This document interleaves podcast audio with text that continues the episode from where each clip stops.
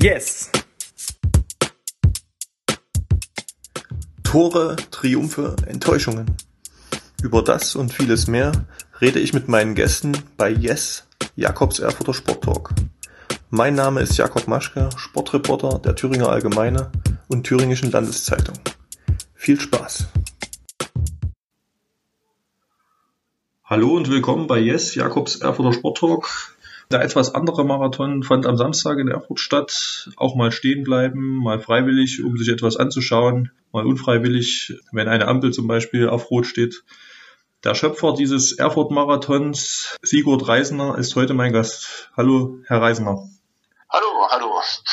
Erstmal vorneweg, ich bin nicht unbedingt der Schöpfer, denn das, der Schöpfer des Erfurt-Marathons ist ein ganzes Team. Natürlich kann keiner so eine Sache alleine stemmen. Das ist zusammen passiert und ich möchte jetzt hier auch nicht unbedingt so da als Alleingründer hier so dastehen. Genau. Das ist schon eine ganze Truppe gewesen, die da mitmacht. Genau, ja, das ist, das war mir eigentlich schon klar, dass sie das nochmal richtig stellen, äh, weil sie sich ja selbst immer nicht gerne so herausstellen. Aber ähm, um das Ganze abzukürzen, habe ich es so bezeichnet, ja, genau. Aber die sollen natürlich nicht vergessen werden, die vielen Helfer, die da notwendig sind für so eine Veranstaltung. Ja, genau, ganz wichtig. Letztes Jahr war es ja so, dass der Marathon Corona-bedingt ausfallen musste, ne? Ja, ja, Ausfall nicht, aber es war dann schon mit Einschränkungen, so dass wir quasi dann mehr oder weniger diese virtuelle Performance da durchgezogen haben, ist mehr oder weniger für sich selbst gelaufen. Wir haben auch trotzdem allen noch eine Startnummer zukommen lassen und eine Medaille zum Schluss. Ja.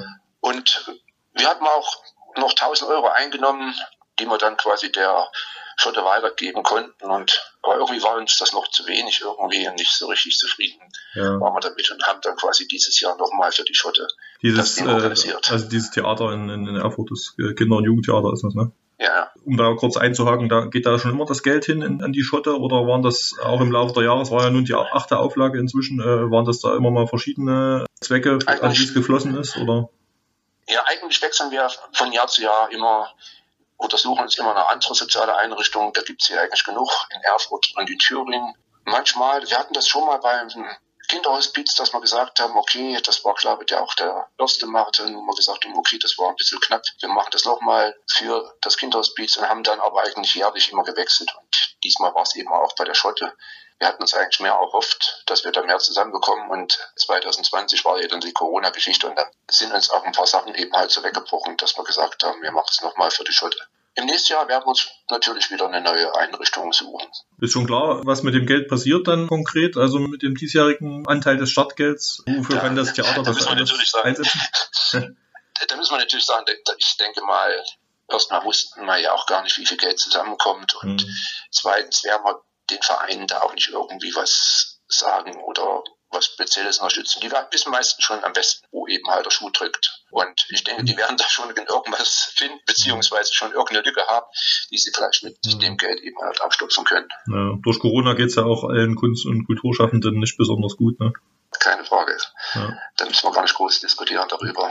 Ja, jetzt wie gesagt, letztes Jahr, sage ich jetzt mal offiziell, also in dem Sinne ausgefallen, natürlich, dass es nicht auf der Strecke äh, hat stattfinden können, sondern eben nur virtuell, dass, dass jeder das ja. sozusagen für sich machen musste. Dieses Jahr halt wieder in einer mehr oder weniger normalen Form, allerdings eben in den Herbst verschoben vom Sommer. Waren Sie denn zufrieden mit der achten Auflage jetzt am Samstag? Wir sind voll zufrieden, vor allen Dingen auch die Rückmeldung der Läufer und auch der Angehörigen war eigentlich fast schon begeisternd. Natürlich hätten wir uns noch ein paar Läufer und ein paar Sportler mehr gewünscht, aber sicherlich das äh, Corona-Loch hat da auch ein paar Lücken reingerissen. Wenn man eben halt dann erstmal so eine Serie eben unterbrochen hat, dann muss er natürlich erst wieder anlaufen und wir hatten ja auch dahingehend noch ein bisschen Bedenken, ob man eben halt auch genug Ehrenamtliche finden, aktivieren können. Aber da muss man einfach sagen, das war großartig von den Leuten. Die haben sich wirklich ins Zeug gelegt.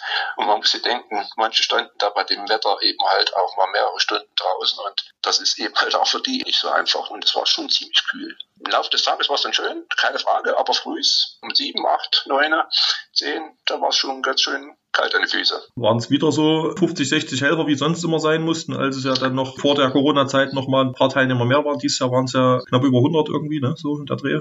Also vor zwei Jahren, 2019, da hatten wir schon mit knapp über 200 Startern schon sozusagen unseren Höhepunkt erreicht. Und dieses Jahr sind wir so etwa auf 120, 130 Startende gekommen. Aber der Großteil waren eben halt Marathonläufer. Also die Hauptstrecke, die wurde eben wirklich gut besucht. Also Helfer waren da genug vorhanden, sodass das alles ganz rund ablaufen konnte. Wir sind sehr zufrieden. sagen wir es mal so. Ne? Und ich denke, wir werden auch ein schönes Sümmchen für die Schritte zusammenbekommen. Genau ist es noch nicht raus, weil wir meistens hier dann auch noch die anderen Erlöse zu den versprochenen 1450 die wir jetzt auf jeden Fall haben, was wir dann meistens noch draufschlagen, so dass vielleicht zwei, ich sag mal 2000 wären es auf jeden Fall, 2000 Euro. Einige Teilnehmer waren ja, wie ich gelesen habe, sogar der Meinung, dass der Lauf im Herbst jetzt ihnen besser gefallen hat als im Sommer. Wird der Termin so bestehen bleiben oder geht das dann nächstes Jahr wieder im Sommer zurück? Wir werden es wieder in den September, Anfang September zurückschieben. Natürlich, der Herbst hat natürlich was, gell? Und äh, für Läufer ist es so, wenn das Wetter so ist wie dieses Jahr, es war während des Laufes, dann ist es hier ideal. 12 Grad reicht den Läufer eben halt auf so einer Strecke auf jeden Fall aus. Aber eben, man ist eben sich hier nicht sicher bei der Sache im Oktober. Ein, zwei Tage vorher sieht die ganze Sache schon ganz anders aus. Es hat geregnet, es war kalt, feucht, matschig, da macht der Lauf dann eben halt nicht so Spaß. Es war wirklich auch vieles daran geschuldet, dass es ein wunderschöner Spätsommertag war dass das, wie ich es anfangs gesagt hatte, der etwas andere Marathon ist. Das ist ja eine bewusste Geschichte, die ihr gewählt habt, dass es eben nicht so eine herkömmliche Sache, das Streben nach Rekorden sein soll, sondern eben auch mal ein bisschen verweilen, ein bisschen ins Gespräch kommen. Gibt's ja, auf jeden Fall. Es geht ja auch darum, wir sind nochmal ein kleiner Verein, der quasi nur auf ehrenamtlicher Basis arbeitet. Wir haben schon ein gewisses großes Umfeld an Helfern bei so einer Sache. Aber eben größer können wir das einfach erstmal gar nicht bewerkstelligen. Dazu kommt es ja auch noch, dass man dann sicherlich ganz andere Regeln und ganz andere, sagen wir mal, Sicherheitsmaßnahmen einführen müsste, Straße sperren. Das ist hier bei dieser Länge wirklich sehr, sehr schwierig zu organisieren und durchzuführen. Mhm. Und vielleicht wären wir auch gar nicht durch die Corona-Geschichte gekommen, wären wir mit, was weiß ich, mit 1000 oder 2000, 3000 Startern da, hätten wir damit gerechnet. Man hat viel mehr vorzuschießen. Das muss man ja auch alles bedenken, dass man schon vorneweg schon ein paar Beiträge braucht, um einige Sachen da eben halt auch vorzufinanzieren. Und die würden ja dann quasi, wie das letztes Jahr wahrscheinlich vielen Veranstaltungen ergangen ist, dann plötzlich eben keinen Gewinn abwerfen, beziehungsweise wären eben halt nicht wieder reingekommen. Ja. Das ist dann für viele dann schon ein Problem. Ja. Also es gibt, gibt nach wie vor nicht sozusagen die Überlegung, dass man die Strecke vielleicht eben mal woanders entlang führt oder eben die ganze Veranstaltung noch in irgendeiner Form weiter professionalisiert, um eben schnellere Zeiten zu ermöglichen, größere Teilnehmerfelder, was ja dann auch äh, der Spendensumme zugute käme. Da hat man ähm, vor einiger Zeit schon mal drüber gesprochen. Also das ist nach wie vor nicht so, dass es diese Überlegungen gibt. Ja, man muss einfach nur klipp und klar sagen, erstmal haben wir ja noch nicht mal unser Starterlimit ausgefüllt. 250 Starterplätze haben wir vergeben wollen dieses Jahr. Das hat man dieses Jahr nicht erfüllt. Und machen wir einfach erstmal diese 52 voll und dann sehen wir einfach mal weiter, wie sich das dann auch entwickelt. Und eventuell, wo wir dann auch noch Kooperationen finden. Das muss man eben halt alles erstmal auch langsam machen. Ja. Ich denke, wir müssen langsam wachsen, um uns da sicherlich auch immer durch Learning by Doing auch vielleicht auch neue Ideen eben halt zu öffnen und die dann eben vielleicht auch mal umzusetzen. Ich denke, es wird nächstes Jahr auch wieder ein, zwei kleinere Veränderungen geben. Die wird der Teilnehmer vielleicht gar nicht so merken, aber in der Organisation müssen wir da auch schon einiges straffen.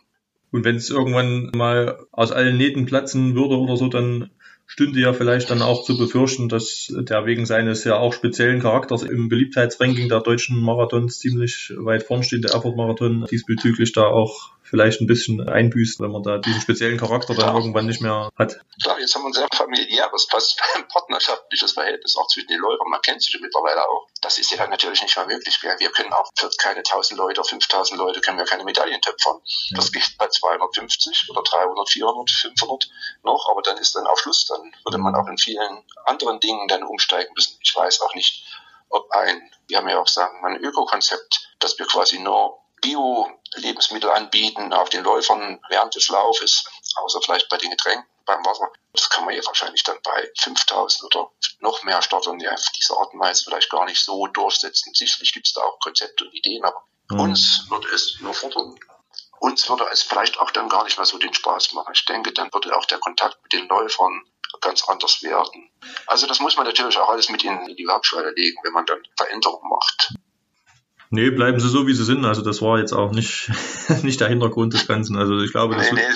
wissen ja die meisten. Ja, die, Fragen, oder, die, ne, die, Fragen sind ja von uns reingetragen worden, ja. warum wir nicht größer werden. Und, und, und das ist jetzt nicht jetzt nur von, von Ihnen, sondern es ist allgemein natürlich mhm. eben eine Sache, die man auch mal bedenken muss mit der Kleinkunstbrigade Anna Kram, die sie ja 1997 äh, mit einigen anderen gegründet haben und die seit 2004 ein eingetragener Verein ist, tun sie ja schon seit vielen Jahren einiges für den guten Zweck, haben ja unter anderem dabei geholfen, in Kambodscha eine Bibliothek zu errichten. Vielleicht können Sie noch mal kurz schildern, welche Projekte Sie aktuell unterstützen äh, mit dem Verein und vielleicht auch, ob es noch weitere andere sportliche Events geplant sind oder aktuell schon in der Vorbereitung sind, außer dem Erfurt-Marathon.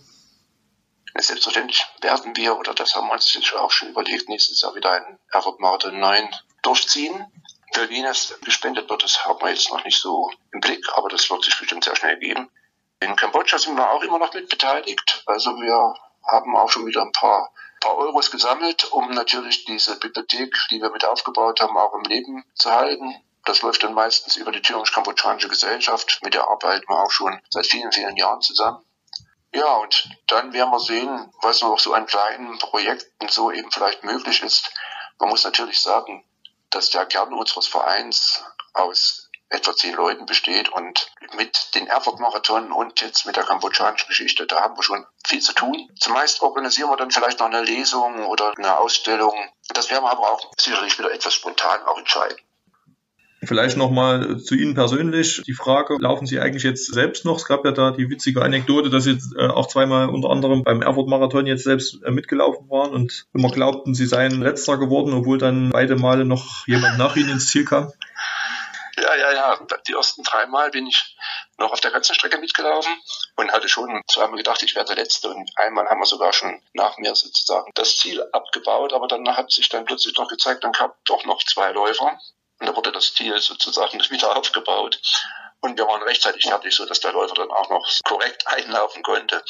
Danach, dann habe ich das meistens dahin gewechselt, dass ich in der Viererstaffel mitlaufe und nehme so immer so die erste Staffel, so dass ich dann eigentlich immer wieder auch sehr schnell am Basislager bin, mhm. weil wir brauchen dort ja auch im Grunde genommen jede Hand und da kann ich mich quasi nicht drücken. Aber wann immer es die Zeit erlaubt und auch so die Muse äh, da ist, da schnüren sie immer noch mal die Laufschuhe. Ja, wie das so ist, wer einmal so dieses Laufding drin hat, da kann der auch ganz, ganz schlecht wieder loslassen. Das ist schon, wie man so sagt, ist schon ein bisschen Sucht dabei. Vielleicht abschließend noch, da Sie ja auch gesagt haben, Sie sind ein kleiner Verein natürlich, der auf jede helfende Hand angewiesen ist. Wenn jemand helfen möchte, unterstützen möchte, wo kann der sich melden? Vielleicht nochmal eine kurze Eigenwerbung. Ach, schönen Dank. Ja klar auch. Wir haben eine Homepage www.anagram.de und da gibt es natürlich auch einen Kontaktbutton und dann finden Sie unsere E-Mail-Adresse und dann schreiben Sie einfach und dann kriegen Sie auch sofort eine Antwort und da treffen uns und sprechen was ab und dann sieht man sich und dann werden wir schon sehen, wie sich das dann entwickelt. Prima. Aber auf jeden Fall ist jeder gerne eingeladen, bei uns mitzumachen. Na, dann auch nochmal von mir die Aufforderung, das zu tun. Also ich denke mal, solche Menschen und solche Vereine wie Sie, die braucht man auch in der heutigen Zeit umso mehr, ne? wenn alles immer höher, schneller weitergeht, dass es eben welche gibt, die eben auch mal für Besinnung stehen und für ein Miteinander mal zusammenzufinden im ruhigen Rahmen und auch anderen eben was Gutes zu tun, ohne nur an sich selbst zu denken. Ich glaube, das ist auch eine wichtige Botschaft, die Sie da senden und in dem Zusammenhang wünschen wir Ihnen natürlich da weiterhin viel Erfolg und viel Kraft, ein gutes Gelingen. Vielen Dank, vielen Dank.